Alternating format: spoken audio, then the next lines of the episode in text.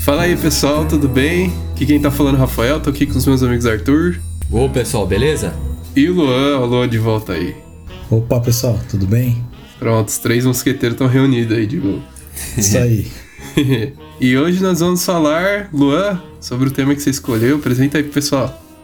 Então, pessoal, hoje a gente está trazendo aqui um novo tema para vocês. É, a gente vai falar sobre documentários. Né? Cada um de nós escolheu um. Acho que não só o favorito ou que seja o melhor, mas um tema aqui legal para vocês assistirem e aprender coisas novas aqui com a gente. Também não deixem de acompanhar e nos sigam lá no Instagram. Confiram nosso trabalho, novidades, novos episódios. Estamos sempre divulgando e interagindo com vocês por lá. E também não deixe de acompanhar o nosso canal no YouTube. Né? Estamos trabalhando para trazer novidades para vocês em breve. E também deixar aqui nosso e-mail de contato para futuras parcerias, patrocínios, a lrcast.21@gmail.com. Bom, então vamos começar aí com esse novo tópico aí que a gente trouxe, né? Quem quer começar aí? Se quiser eu começo. Beleza. Vai lá então. Então, pessoal, seguindo aí nesse tema, né, que a gente escolheu, escolhi um que eu assisti mais recente, tá um pouco mais fresco na memória. É do. Acho que é Felipe Castanhari, né? O famoso Castanhari, né? Ele fez um documentário sobre o Michael Jackson. É, o Michael Jackson é uma figura muito assim polêmica, né?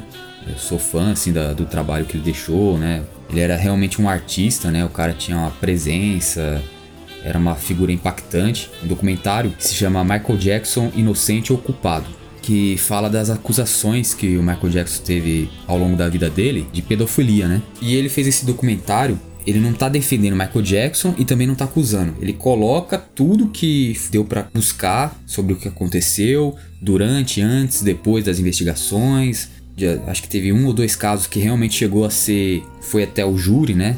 Para ser julgado. Outros nem chegaram a ser julgado porque não houve provas. Então ele colocou de um jeito para quem tá assistindo tirar sua própria conclusão. Eu, eu gosto desse tipo de documentário porque ele não fica te obrigando a acreditar em algo, né? Tipo, ó, é isso aqui, isso aqui, isso aqui. Eu tô colocando aqui para você acreditar. Não, ele põe de um jeito e você vai vendo e vai tirando a sua conclusão. O Michael Jackson tinha um carisma, mesmo sendo uma pessoa meia. Até no, no, documentário mostra, ele sempre foi uma pessoa mais tímida, mais reservada. Mas ele tinha uma presença de palco muito grande, uma presença assim como pessoa.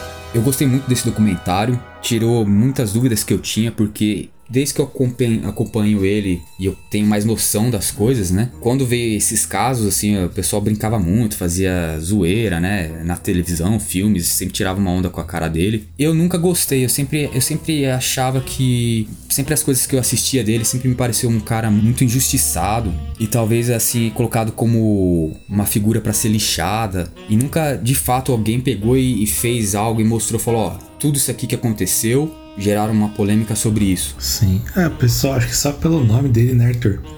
O tal Michael Jackson já tomava umas proporções gigantes e as pessoas pegavam carona, né? Pra pegar alguma audiência, alguma mídia em cima disso, né? Infelizmente. Aconteceu muito isso com ele, né, cara? Claro, igual você falou, né? Não defendendo o que ele fez, tá certo ou errado, né? Até porque a gente nunca vai saber a verdade, a gente não convive com o cara, né? Mas realmente você passava essa impressão para mim também, viu? É, eu acho que na época, quando veio tudo isso, já colocaram que ele era pedófilo, pronto, acabou e tudo era verdade. Não foi colocado assim à prova, não foram a fundo para saber o, o que aconteceu. Nesse documentário, ele acaba mostrando, houve muito interesse financeiro da parte de algumas pessoas. Eu não vou dizer todos os casos, que nem o Luan falou. A gente não estava lá para saber, mas grande parte se mostrou muito, muito por interesse financeiro. No tanto que um dos casos, pai de um dos, dos meninos que acusou o Michael Jackson, ele pediu um valor lá para retirar a queixa. Depois o cara voltou atrás. Depois o cara ameaçou de novo. Aí até foram divulgados áudios, né, do cara falando que a vida do filho pouco importava para ele. No fim ele queria realmente o dinheiro, né? Ele não dava muita importância se de fato o filho foi estuprado ou não. Ele tava querendo ganhar o processo, né? Ele fazia de tudo para ganhar esse processo e tentando juntar provas. E o pessoal começou a ver que o, o cara tava mais preocupado em provar na justiça que ele estava certo, que o Michael Jackson era pedófilo, do que de fato acompanhar o filho, levar o filho num psicólogo, um psiquiatra, ver se o, o menino estava com uma cabeça boa perante tudo que estava acontecendo com ele. E no fim, até o cara perdeu a guarda da, da criança, a guarda foi, acho que, passada por uns avós, alguma coisa assim, porque perceberam que a família estava mais preocupada com o dinheiro do que com o bem-estar da criança. E isso não só nesse caso, mas em outros casos também. Então, assim, até hoje, o, o, que, o que se mostrou, né? Grande parte, não vou dizer todas as, todos os casos, foram mais pensados na parte financeira. O conteúdo em si, o que ocorreu, é, é, um, é, um, é uma coisa pesada, né? Pedofilia, né? É uma, uma coisa pesada, ainda mais envolvendo um artista tão grande. Mas eu acho que pela construção, pela toda a investigação, tudo que foi colocado, eu acho que vale a pena aí a pessoa assistir.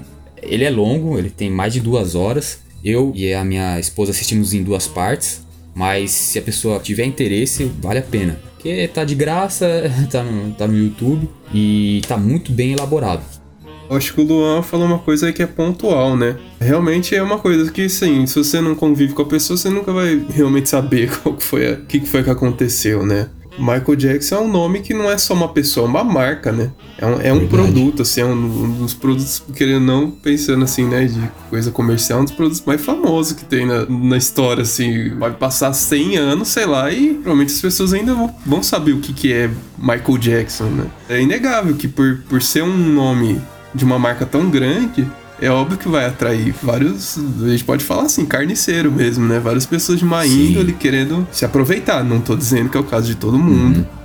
Que Sim. nem o que a gente tá falando, a gente tá meio que fazendo advogado do diabo aqui. A gente não tem como condenar, mas Sim, não dá pra. É. Não tem como passar o pano também, né? Então, Sim, assim, verdade. pode ter acontecido alguns casos? Podem, mas não quer dizer que todos os casos que tiveram destaque, assim, é, na mídia também foi. É que nem você falou o caso desse cara aí. Provavelmente era um puta de um oportunista que realmente não tava nem aí pro filho dele. Ele queria se aproveitar do que aquilo poderia trazer de benefício, né, para ele. Então é, é, muito delicado, né? É complicado. É, é, um assunto muito complicado, né? É, não é só polêmico. É aquilo, né? quanto mais, mais, famoso e maior você é, com certeza você vai atrair tanto mais a atenção das pessoas pro bem quanto pro mal também. Ele sempre foi já meio que vítima de algumas outras coisas, assim, do pessoal falar que ele tava se embranquecendo, né, com a história do vitiligo.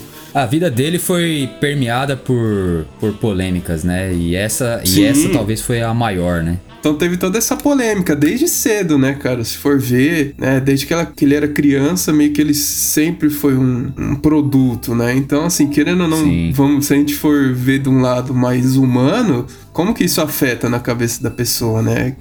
Tipo, é. ele se conhece. Eu sou um produto, assim, desde pequeno, né, cara? Ele tinha, provavelmente tinha vários, vou dizer, problemas, assim, porque é, acho que é até pejorativo, mas várias situações, né? Várias questões, né? É, ele. O pai dele obrigava ele a trabalhar praticamente o dia inteiro, né? Perdeu a infância ali e o pai obrigando a gravar, a ensaiar. Aí se ele desafinava, pelo que eu ouvi alguns outros documentários, se ele desafinava, o pai batia, levava ele pra uma salinha, dava várias cintadas nele. Então é um cara que já desde pequeno foi, foi assim, complexado, né? Por várias questões. Sempre muito exposto, né? Tem uma consequência, né, na, na vida da pessoa, na personalidade dela. De novo, fazendo um advogado diabo, né? Não é querendo justificar se essas Não, possíveis sim. coisas horríveis aconteceu, tipo, ah, dá pra entender, mas, né? Pode ser o fator que desencadeou, mas não que isso seja o, assim, aprove o que aconteceu, é, né? Que... assim como também, por outro lado, muitas injustiças foram cometidas com ele, só por ele ser uma figura que chama muita atenção e muito nome, né? Uhum. Então qualquer coisa que você botar o nome Michael Jackson na frente, até hoje vai. As pessoas vão, oh, o que? Michael Jackson, deixa eu ver. É. Vai chamar atenção, né?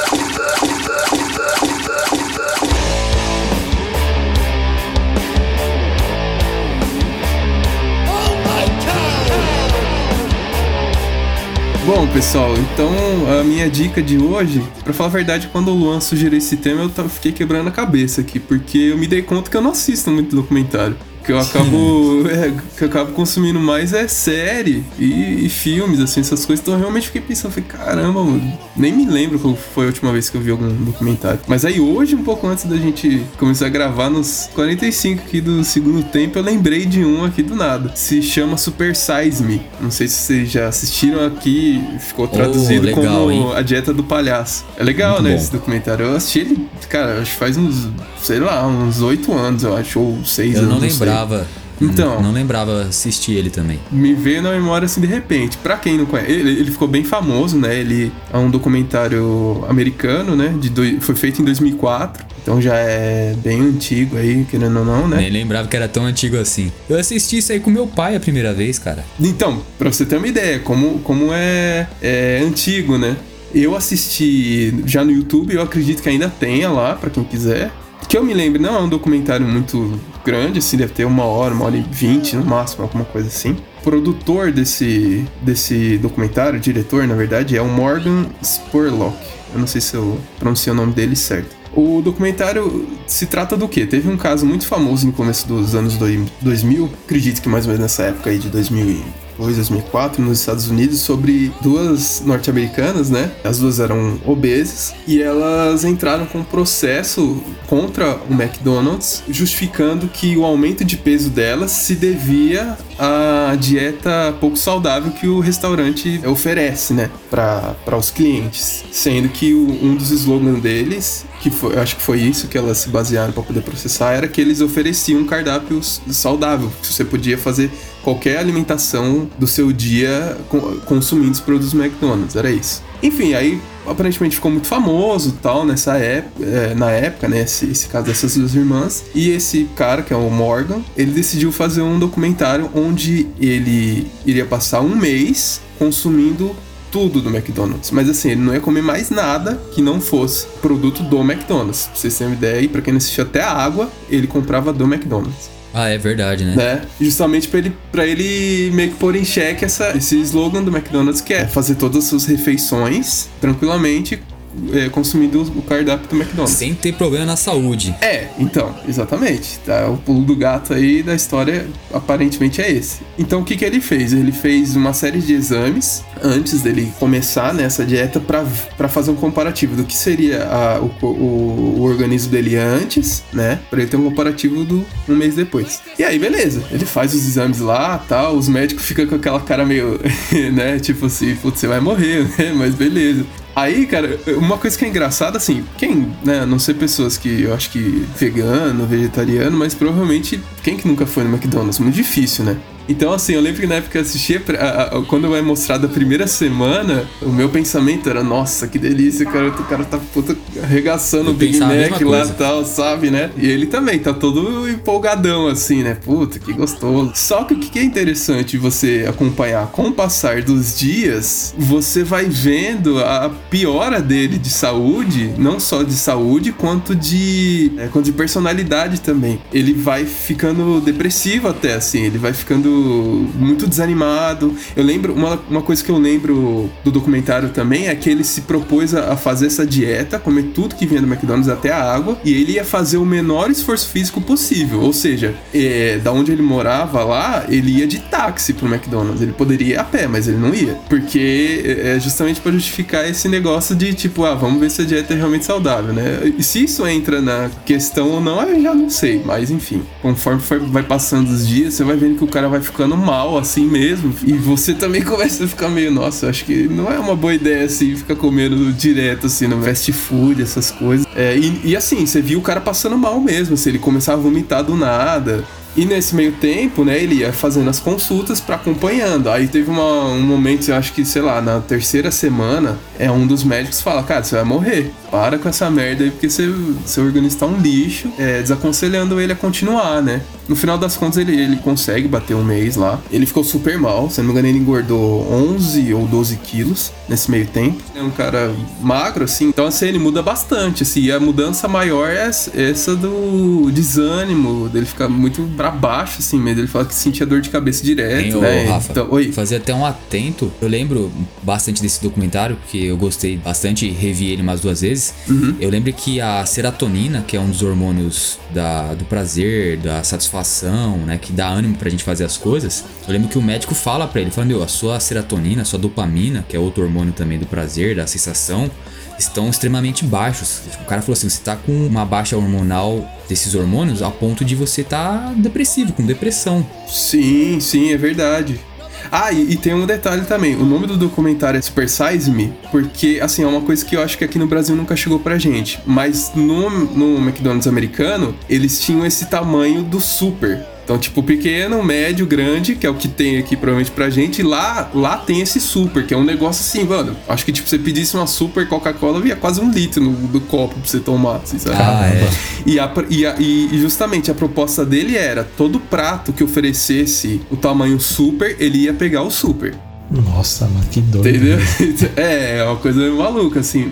É, que eu me lembro, eu acho que ele demorou uns sete ou oito meses pra, tipo, voltar tanto ao peso que ele tinha quanto à condição física. Enfim, é interessante, cara. Pra gente ver, assim, às vezes a gente tinha aquela, principalmente quando criança, né? Você falava, nossa, acho que eu posso comer isso aqui. É tipo Capitão América, né? Eu acho que eu posso comer isso o dia inteiro.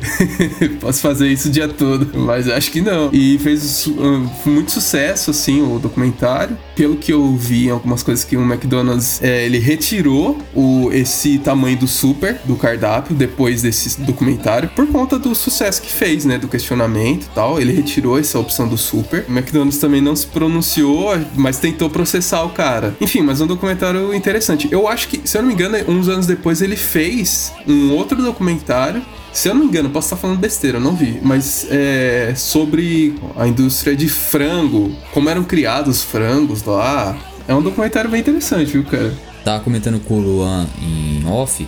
Eu tinha um amigo que a gente, quando a gente começou a trabalhar, ele trabalhava numa empresa próximo de um, de um shopping. Isso assim, vamos colocar 10 anos atrás, ou quase 10 anos atrás, não tinha muito restaurante próximo a essa empresa que ele trabalhava e ele trabalhava lá o dia inteiro. Fazia academia junto, né? Ele parou de treinar porque não tinha tempo, aí eu fui conversar com ele, ele comentou, falou, meu, tô trabalhando direto e tô comendo McDonald's praticamente todo dia no meu almoço. Tomava café de manhã em casa e almoçava no Mac e jantava em casa. Eu lembro que ele era um cara magrinho, assim, magrinho mesmo. Tipo, 56 quilos, tá ligado? Só dele fazer isso um ano, eu lembro que ele ficou um ano assim, ele ganhou tipo uns 20 quilos, cara, porque a gente. Depois ele saiu dessa empresa, né? Foi pra uma outra, aí conseguiu começar a comer em restaurante, alguma coisa assim. E a gente se encontrou, ele tava, tipo assim, com uns 80 e poucos quilos, mano. E bem barrigudo. E ele falou: Meu, isso aqui é resultado do Mac, porque eu fiquei um ano inteiro, cara, todo dia no almoço. É, cara, é complicado. Assim, né? Tipo, não é nem a gente entrando na questão estética, porque, bicho, cada um tem o corpo que quiser, né? Cada um tem o visual que quiser. Sim. Não é nem isso questionamento. E, e também acho que o, o- a ideia do documentário também não é essa. É que é uma consequência, né? Também vem. É. Mas acho que o ele alerta se maior. tornou, ele, esse, no no caso do meu amigo, ele se tornou um gordinho não saudável, porque assim, Então. ele, ele teve problema de, de aumento de pressão, ele teve problema de muito açúcar no sangue. Então, Ah, assim, ele ficou é um, foda. um gordinho não saudável. E ele mesmo falou: Isso aqui foi culpa do Mac, porque ele tomava café de, de manhã tranquilo, assim, meio que um café tradicional e saudável, e jantava tranquilo em casa, só que assim, a empresa não dava um dinheiro legal pra ele. Então, o- a opção mais próxima e viável e barata era o Mac. E ele ficou fazendo isso. Só que o resultado, além de ele ter ganho de peso, né? É que nem você falou, não é falando que ser gordinho não seja, não seja bom, mas no caso dele, o gordinho dele é, se tornou um gordinho não saudável, porque ele, ele fez exame depois de sangue e deu um monte de alteração. É, cara, tem consequência, né? E no caso, assim, a gente tá falando do Mac porque é a ideia do documentário, né? Foi o caso que aconteceu. Mas qualquer produto muito processado, você comer sempre, é, porra, vai dar alguma merda, se alguma hora, né? Todo Sim. dia, todo dia, não importa se é Mac, se é qualquer outra coisa, se é bolacha, se é salgadinho, sabe? Comer direto é. Tem uma hora que cobra, né? Não tem jeito.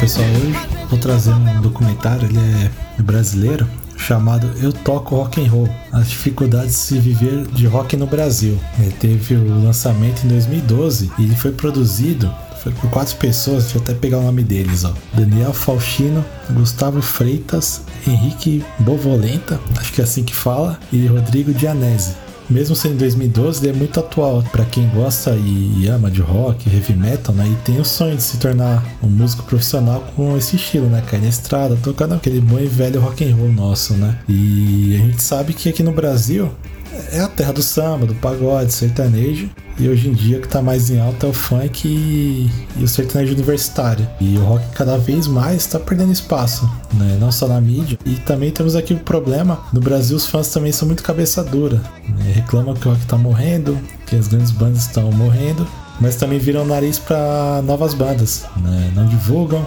se abrem a oportunidade de escutar coisa nova, não vão a shows e muito menos compram algum produto dessas bandas. Enquanto as grandes bandas e consagradas, né, seja do Brasil, mas principalmente as bandas de fora, né, o pessoal gasta uma grana ferrada para ir nos shows, né? Claro, a gente não vai ser hipócrita, né? A gente também não, não perde, por exemplo, do Iron Maiden, a gente sempre tá doido pra ir, né? Mas também, quando tem a oportunidade de ver bandas brasileiras, se eu tenho a oportunidade, eu vou, né? Já fui, por exemplo, shows em Osasco, bandas menores, até algumas maiores, conhecidas no Brasil, né? Como Dead Fish, que metade do lugar tava vazio. O que me fez pensar também, né? Infelizmente, as novas gerações, não só por conta da mídia, e também a cabeça fechada da, daquelas pessoas que são referências para elas, né? Que estão ensinando o que é música e tudo mais. Não continua uma nova cena aqui no Brasil, né? Não tá se renovando, até como foi a nossa geração, até um pouco mais para frente da nossa.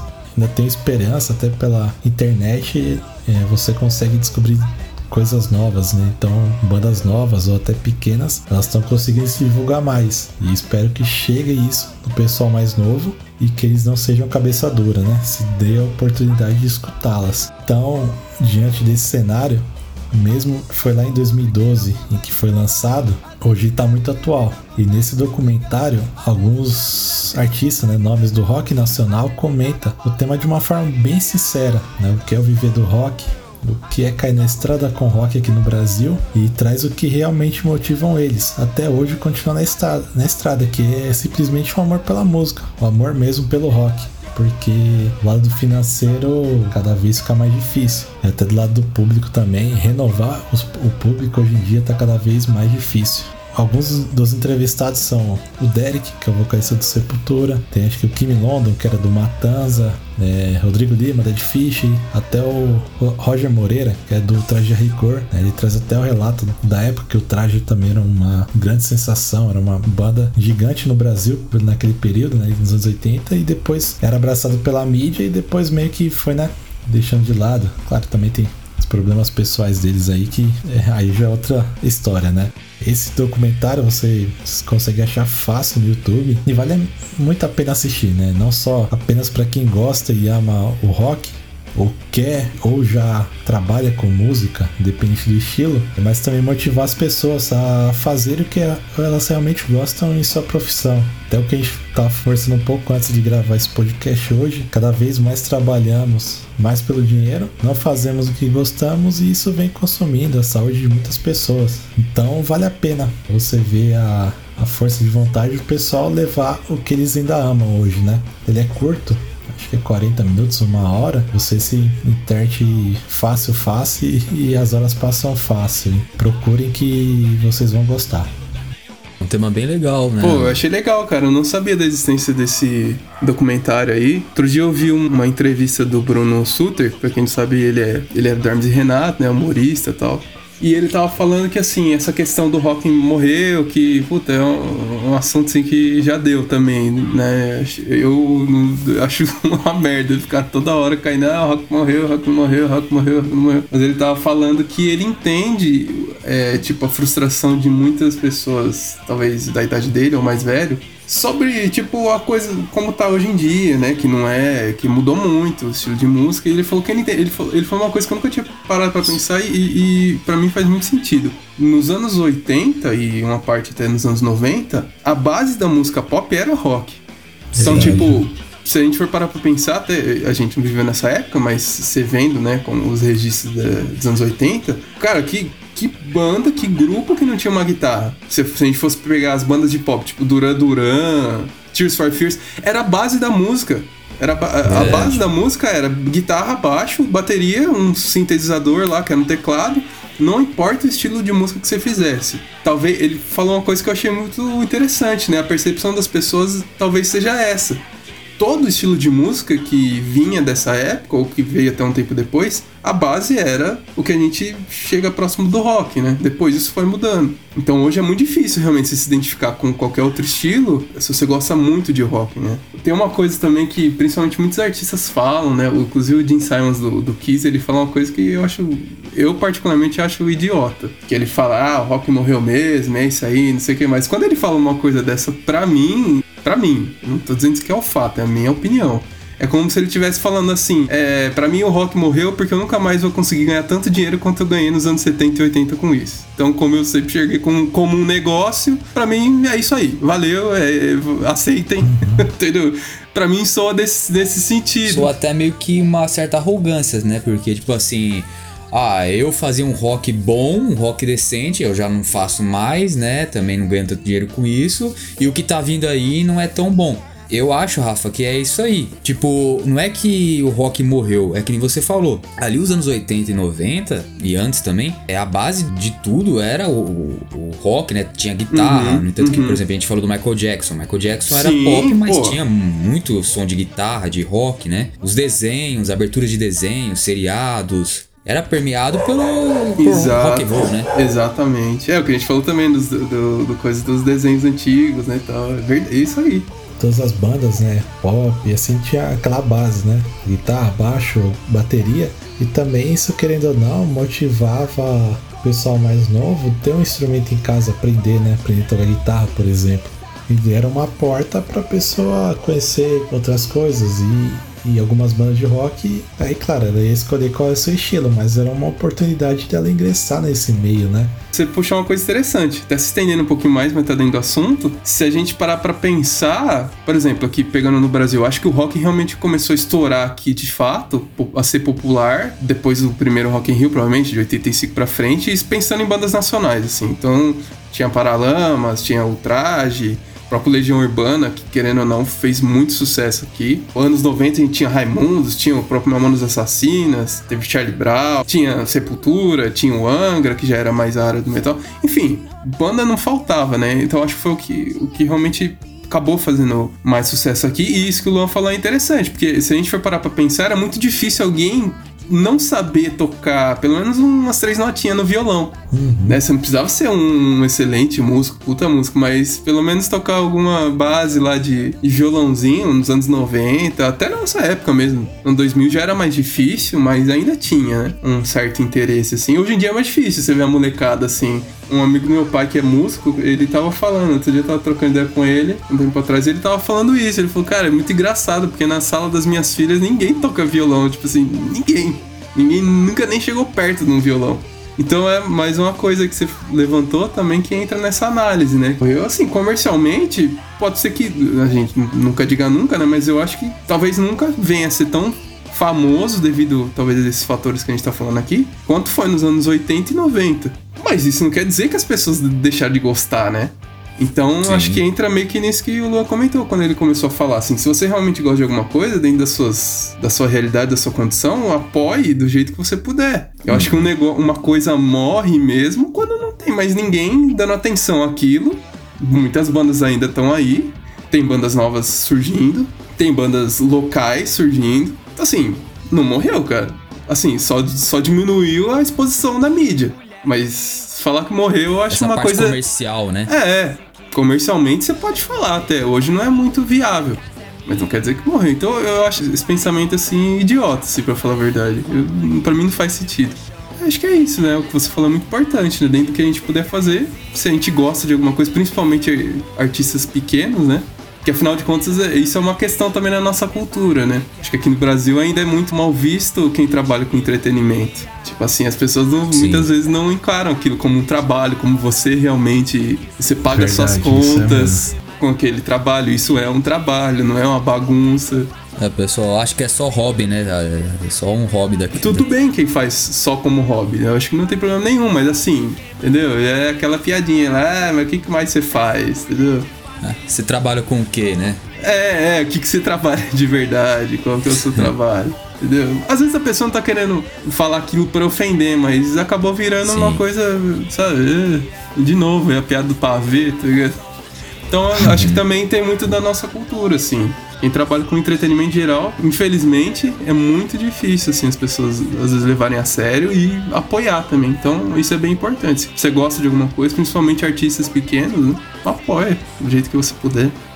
Então, pessoal, a gente vai ficando por aqui. Espero que vocês tenham gostado desse episódio e não deixem de acompanhar nossos últimos episódios no seu agregador favorito. É, estamos em todas as plataformas, as principais, como Spotify, Apple. E já temos bastante temas variados, né? Falando só de música, de bandas, de livros. E reforçando de novo, não deixa de seguir a gente no Instagram. Valeu e até a próxima semana. Valeu, pessoal. Um abraço pra todos aí. Se cuidem. E a gente se escuta no próximo episódio. Valeu, pessoal. Que lá